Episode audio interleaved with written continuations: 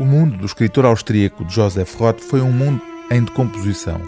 A derrocada do Império Austro-Húngaro, a Primeira Guerra Mundial, a Revolução Bolchevique na Rússia, a ascensão do nazismo na Alemanha foram terremotos devastadores na ordem estabelecida da velha Europa e Joseph Roth, o sismógrafo que captou os sinais profundos desse tempo trágico. Nesta novela curta intitulada O Chefe de Estação Falmerayer, o amor e a guerra entrelaçam-se de um modo quase perverso. Adam Falmerayer, ficamos a saber logo de início, perdeu a sua vida de forma assombrosa. Para um pacato ferroviário com uma vida banal, chefe de uma estação de comboios numa pequena localidade austríaca sem história, a vida transforma-se de um momento para o outro com um desastre. Um acidente junto à estação chefiada por Falmerayer fala-o cruzar-se com uma condessa russa que escapou à tragédia.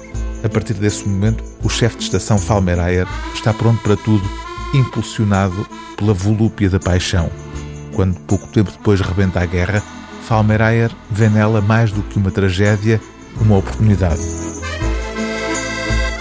Aprendeu a falar a língua materna dessa mulher e imaginava que falava com ela na sua própria língua.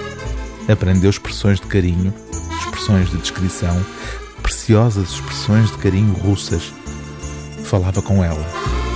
Estava separado dela através de uma grande guerra mundial e falava com ela. Conversava com os prisioneiros de guerra russos.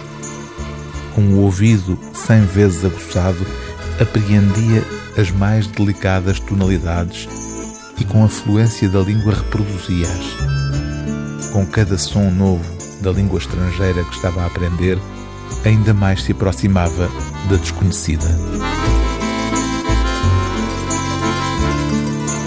livro do dia TSF é O Chefe de Estação Falmerayer, de Joseph Roth, tradução e introdução cronológica de Alva Gonçalves, edição Assírio Alvim.